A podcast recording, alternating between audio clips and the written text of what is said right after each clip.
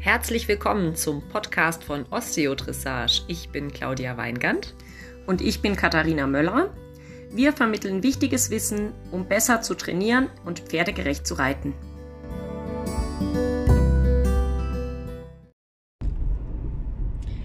Hallo liebe Hörerinnen und Hörer unseres Podcasts. Mein Name ist Katharina Möller und ich sitze gerade in meinem Auto, falls ihr mich also zwischenzeitlich blinken oder sowas hört. Ähm, ja, dann weiß ich ja, dass viele von euch den Podcast auch im Auto hören. Deswegen ähm, einmal liebe Grüße von meinem Auto in euer Auto. Äh, ich habe eine längere Fahrt vor mir und deswegen auch die Gelegenheit, einmal über das Thema äh, Hinterhand als Bewegungsmotor des Pferdes mit euch zu sprechen.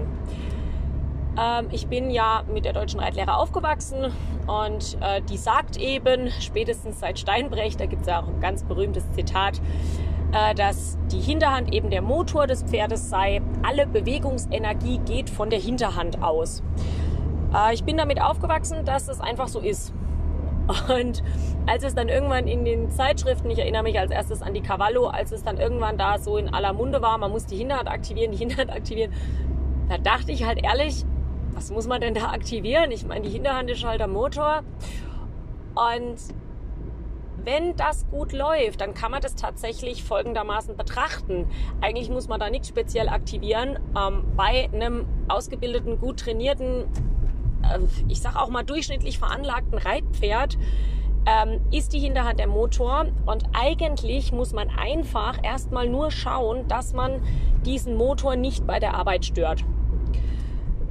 Ähm, das tut man durch gutes Reiten und einen passenden Sattel dass man eben das Pferd nicht bei der Arbeit, den Hinterhand, die Hinterhand des Pferdes nicht bei seiner Arbeit stört. Und es war für mich jetzt eigentlich erstmal gar kein Hexenwerk. Und es gibt auch natürlich diese Reiter und diese Pferde, wo das einfach kein Problem darstellt. Also wenn eben der Sattel noch nie nicht gepasst hat, wenn der Reiter nicht hinter der Bewegung ist, dem Pferd in den Rücken fällt, ähm, wenn so ein Pferd eben nicht handlastig irgendwie mal geritten, zusammengezogen auf den Kopf gestellt wurde, sodass die Hinterhand einfach äh, problemlos arbeiten kann. Wenn das Pferd da auch keine Erkrankungen hat, die ihm jetzt irgendwie Schmerzen im Bereich der Hinterhand äh, machen, dann kommen Reitpferde in einer normalen Grundausbildung auch einfach von selber auf die Idee, dass die Hinterhand der Motor ist und wenn man so eine planmäßige Grundausbildung als Pferd durchzieht, dann trainiert, wird dabei einfach automatisch, also wirklich auch ohne großes Primborium, ähm, in der ganz normalen klassischen Ausbildung, wird die Hinterhand zum Motor trainiert. Und jetzt kennen wir alle, vielleicht seid ihr davon auch betroffen, all diese anderen Pferde, bei denen das so nicht funktioniert hat. Also die entweder in diesem Sinne keine klassische Grundausbildung hatten, die irgendwann mal irgendwelche Probleme mit dem Sattel oder den Hinterbeinen eben hatten, ähm, die vielleicht auch nicht so optimal geritten wurden, wo eben Sitzfehler des Reiters, Handfehler des Reiters eben irgendwie dafür sorgen oder mal gesorgt haben, äh, dass die Hinterbeine das einstellen oder nie gelernt haben. Und die gibt es eben relativ häufig und plötzlich ist das Thema Hinterhand aktivieren halt doch, ähm, ja, plötzlich ist es doch nötig, sich überhaupt damit zu befassen. Und für mich war ein ganz großer äh, Schritt, also Denkschritt auch, dass ich eben realisiert habe, die Hinterhand ist der Motor des Pferdes. Alle Bewegung geht von der Hinterhand aus. Ähm, das ist sprachlich nicht ganz korrekt. Alle Bewegung sollte von der Hinterhand ausgehen. Im Idealfall ist die Hinterhand der Bewegungsmotor.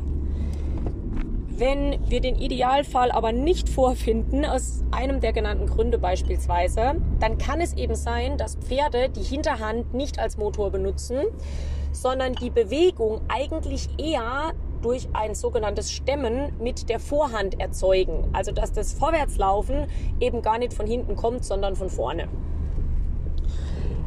Ähm, viele Reiter merken das nie oder spät oder dann daran, dass irgendwann die Vorhand Verschleißerscheinungen zeigt. Also dass die Pferde eben in der Vorhand ähm, zum Beispiel Hufrollenprobleme kriegen, Sehnenfesselträgerschäden kriegen, weil die Vorhand eben zu lange die Bewegung des Pferdes vorrangig erzeugt hat, die halt eigentlich die Hinterhand erzeugen sollte. Und dann sind wir eben, wie gesagt, mitten in diesem Thema. Wie kann ich das denn jetzt der Hinterhand erklären, dass sie äh, die Bewegung bitte erzeugen sollte? Also wie, wie, wie mache ich das? Ne? Wir haben ja alle diese Pferde vielleicht jetzt auch schon vor Augen, die eben kurztrittig laufen, wo die Hinterbeine schlurfen, die wirklich Spuren durch den Sand ziehen.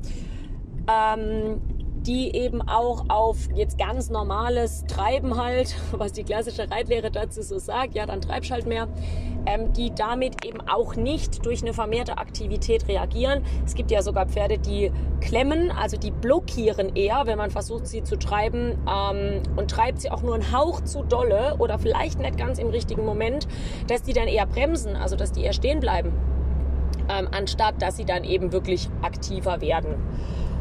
Und genau um all diese Pferde äh, kümmern wir uns natürlich berufsbedingt ähm, in unserem Ausbildungsbetrieb und eben auch über unsere Online-Plattform, über das Osteodressage College. Ähm, damit sind wir eben viel befasst. Und da kann ich euch gerne mit dieser Podcast-Folge mal so einen kleinen äh, Einblick und Ausblick geben, wie man jetzt eben die Hinterhand des Pferdes aktivieren kann. Ein Thema, was ihr ähm, sicherlich jetzt schon rausgehört habt, ist, dass man schauen muss, dass man Störfaktoren ausschaltet. Wenn es also ähm, bei dem Pferd irgendwo in einem oder beiden Hinterbeinen ein Schmerzproblem gibt, weil es vielleicht eben ein unerkanntes orthopädisches Problem hat, so dass halt eigentlich nicht eine inaktive Hinterhand im reiterlichen Sinne vorliegt, sondern äh, ganz praktisch vielleicht eher eine Hinterhandlahmheit, was sich ähnlich äußert. Ne? Also Zehenschleifen zum Beispiel, Reiter würde sagen dazu schlurfen, ähm, ist halt zum Beispiel ein Lahmheitszeichen.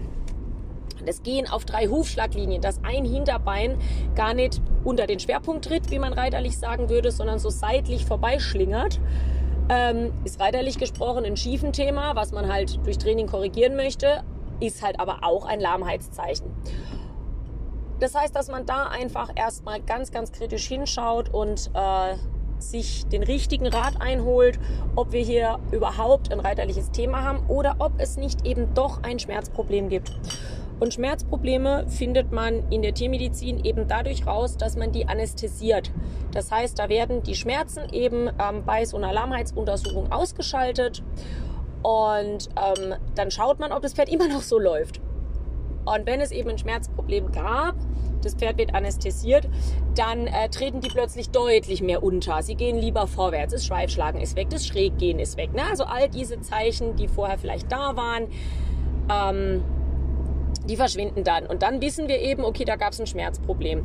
Und dann ist das Pferd eben leider kein Fall für unseren tollen neuen Online-Kurs, sondern das Pferd ist dann wirklich eben ein Fall für einen Tierarzt. Ne? Dass man dann wirklich einfach diagnostisch schauen muss, was ist da kaputt und dann eben entsprechend das Pferd behandeln äh, muss und dann reha-mäßig wieder aufbauen muss. Also da geht es dann eben erstmal gar nicht jetzt um die reiterliche Aktivierung der Hinterhand. So, wenn wir jetzt aber davon ausgehen, ähm, da, das Pferd hat kein Schmerzproblem oder wenn wir davon ausgehen können, das ist behandelt worden, die, die Rekonvaleszenz ist soweit durch, also das Pferd hat kein Schmerzproblem mehr. Und ähm, ja, viele Reiter sagen dann, das weiß es halt noch nicht. Ne? Also das, das möchte jetzt, soll jetzt wieder antrainiert werden und jetzt wollen wir natürlich was tun. Dann ähm, muss man schauen, dass man weitere Faktoren ausschließt, die das verhindern können.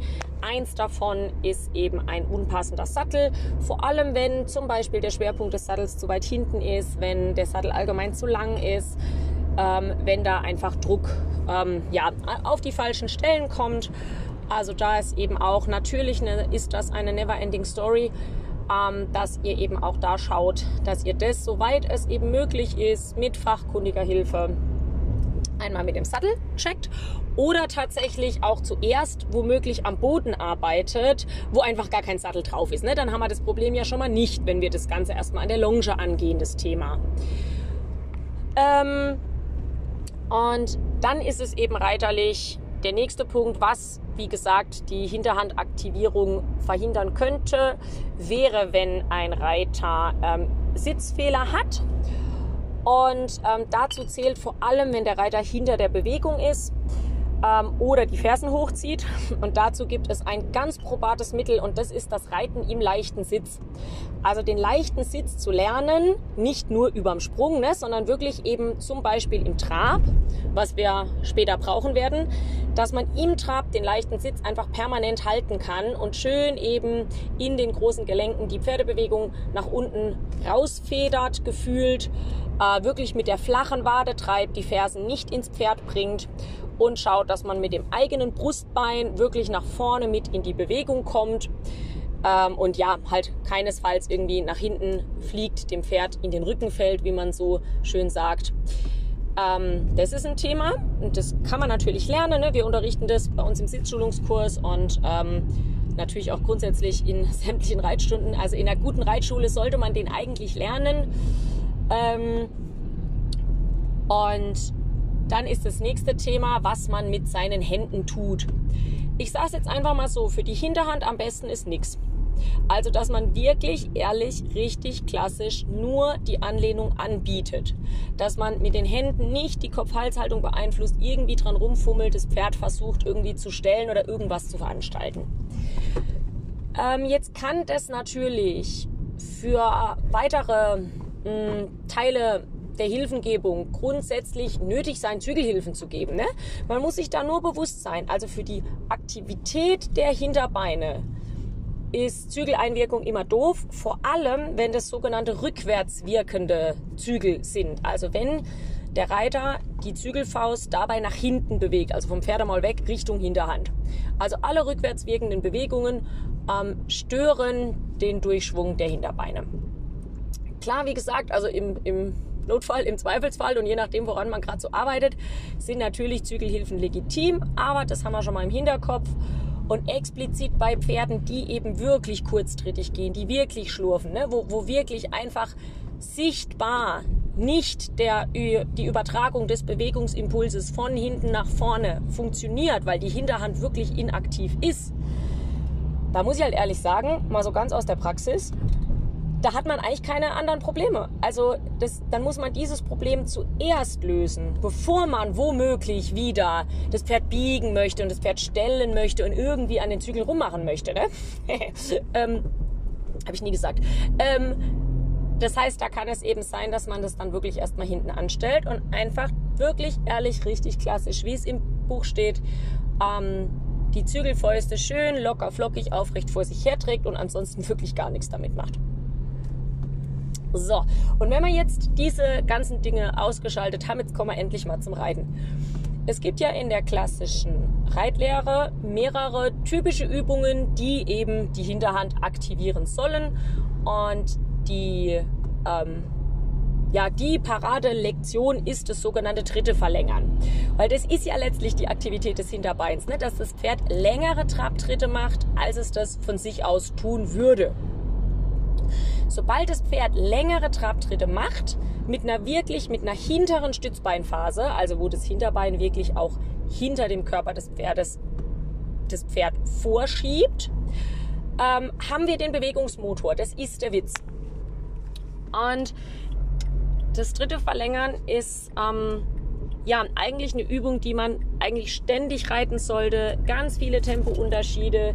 Ich baue äh, immer die Lösungsphase auch mit Tempounterschieden so auf. Ne? Also, dass man ein Pferd, was jetzt einfach zwanglos ist, was einfach entspannt vor sich hinschlappt, mm, dass man das eben dadurch aktiviert, dass man ganz, ganz oft kleine Tempounterschiede reitet. Und das Thema ist eben, dass sich in den Tempounterschieden wirklich der Raumgriff verändert, ne? sodass die Tritte des Pferdes länger werden, beim Tritte verlängern, wie der Name sagt, und danach eben auch wieder kürzer werden dürfen und dann wieder länger werden und dann wieder kürzer werden. Was leider häufig passiert, wenn man das eben verkehrt reitet, ist, dass die Tritte nicht länger werden, sondern schneller. Also man treibt und das Pferd wird eiliger. Die Tritte bleiben aber genauso kurz, das Pferd schlurft dann ein bisschen schneller. Meistens schlurfen sie dann noch bisschen mit Schweifschlagen oder machen noch ein saures Gesicht dazu. ähm, und da muss man eben sagen, ähm, dass dann wirklich die treibende Hilfe nicht durchkommt. Ne? Also das ist eine Form von Klemmen, Damit wissen wir, das Pferd geht eben nicht über den Rücken. Das würde zusammenhängen. Also ein Pferd, was über den Rücken geht, reagiert auf die treibende Hilfe damit, dass die Tritte länger werden. Und der Takt soll gleich bleiben. Also die Frequenz, in der das Pferd läuft, der Rhythmus der Trabtritte, der muss genau gleich werden. Ne? Also das soll ähm, Tritte verlängern, einmal aufs Ohr, wäre Trab, Trab, Trab, Trab, Trab, Trab, Trab, Trab, Trab, Trab, Trab, Trab, Trab. Also je lauter ich euch ins Ohr gequäkt habe, ähm, desto größer sollten die Trabtritte werden, ne? dass es energischer geht. Aber von der Frequenz her bin ich gleich geblieben. Oder wie ihr es euch vielleicht auch gut vorstellen könnt, ist, das Pferd trabt kurz, kurz, kurz, länger, länger, länger, noch länger, noch länger, noch länger, länger, länger, kurz, kurz, kurz. Also dass sich eben der Raumgriff ein bisschen entwickelt die Trabtritte werden 3 cm länger, 4 cm länger, 10 cm länger. Dann werden sie aber auch wieder 5 kürzer und wieder 3 kürzer und äh, sind letztlich genauso lang wie zuvor. Ne? Also dass der Raumgriff sich wie so Ziehharmonika-artig verlängert und verkürzt, während der Rhythmus immer gleich bleibt, wie ein Metronom. Trab, trab, trab, trab, trab. Egal, ob ich gerade in den langen oder kurzen Trabtritten bin. Wenn ich das schaffe, dann funktioniert die Lektion Dritte verlängern. Also nur das ist die Lektion Dritte verlängern. Wenn folgendes passiert. Also man geht zum Beispiel, man wendet auf die Diagonale ab und will Dritte verlängern durch die ganze Bahn reiten. Und das Pferd kommt durch die Ecke getrabt. Trab, trab, trab, trab. Und dann schießt es plötzlich ab und macht trab, trab, trab, trab, trab, trab, trab. Dann war es kein Dritte verlängern. Das kann natürlich passieren, das passiert uns allen. Da hat halt das Zusammenspiel der Hilfen nicht funktioniert. Also da war halt irgendwas gerade nicht optimal, man hat es nicht optimal vorbereitet, nicht optimal entwickelt. Vielleicht fehlt auch tatsächlich dem Pferd die entsprechende Ausbildung, also dass das Pferd dieses Treiben einfach nicht richtig umzusetzen weiß. Nur dann bringt es einfach nichts. Ne? Also wenn man ähm, das Pferd in den Tempounterschieden schneller wuseln lässt und danach langsamer schleichen lässt, dann hat es weder mit Dritte verlängern noch mit Versammlung was zu tun. Und das ist mein Tipp für heute für euch, dass ihr das euch mal ganz ähm, ähm, kritisch anschaut. Und es kann folgendermaßen funktionieren. Zum einen mache ich das immer so, dass ich mir das wirklich vorbete, also auch dem Pferd. Ich versuche in dem Trabrhythmus zu denken, zu reden, zu atmen. Das heißt, ich komme so angetrabt, zum Beispiel im Leichttraben, und ich mache ganz stumpf auf, ab, auf, ab, auf, ab. Wenn ich zulegen will, dann mache ich auf, ab, auf, ab. Aber es bleibt immer dum, dum, dum, dum, dum, dum. Mm. Und vielleicht nutzt euch das was, euch das laut vorzusagen, also dem Pferd natürlich leise, ohne die Mitreiter zu stören, aber euch das tatsächlich ähm, wörtlich zu sagen oder das nutzt euch was ähm, dabei mitzudenken, mitzuzählen. Natürlich federn auch die Beine und die Gelenke immer in demselben Rhythmus. Ne? Also die Knie, die Hüftgelenke federn genau immer dum, dum, dum, dum, dum, dum, sodass die Frequenz erhalten bleibt. Und wenn ich jetzt treibe und plötzlich macht das Ganze dum, dum, dum, dum, dum, dann weiß ich, gut, das war nichts. Wie gesagt, es ist ja nicht schlimm, da stirbt das Pferd ja nicht, wenn das jetzt einmal da ins Laufen kommt. Ähm, man weiß dann eben nur, jetzt habe ich halt auch leider nicht die Hinterhand aktiviert und ich habe eben nicht den Motor trainiert, sondern ich muss dann schauen, wie ich meine Hilfengebung abstufen kann, damit wirklich der, die Frequenz immer erhalten bleibt. Ich wünsche euch viel Spaß beim Ausprobieren. Ähm, ihr könnt euch ja gerne mal melden, wie das so läuft. Und in diesem Sinne wünsche ich euch ganz viel Freude beim Reiten.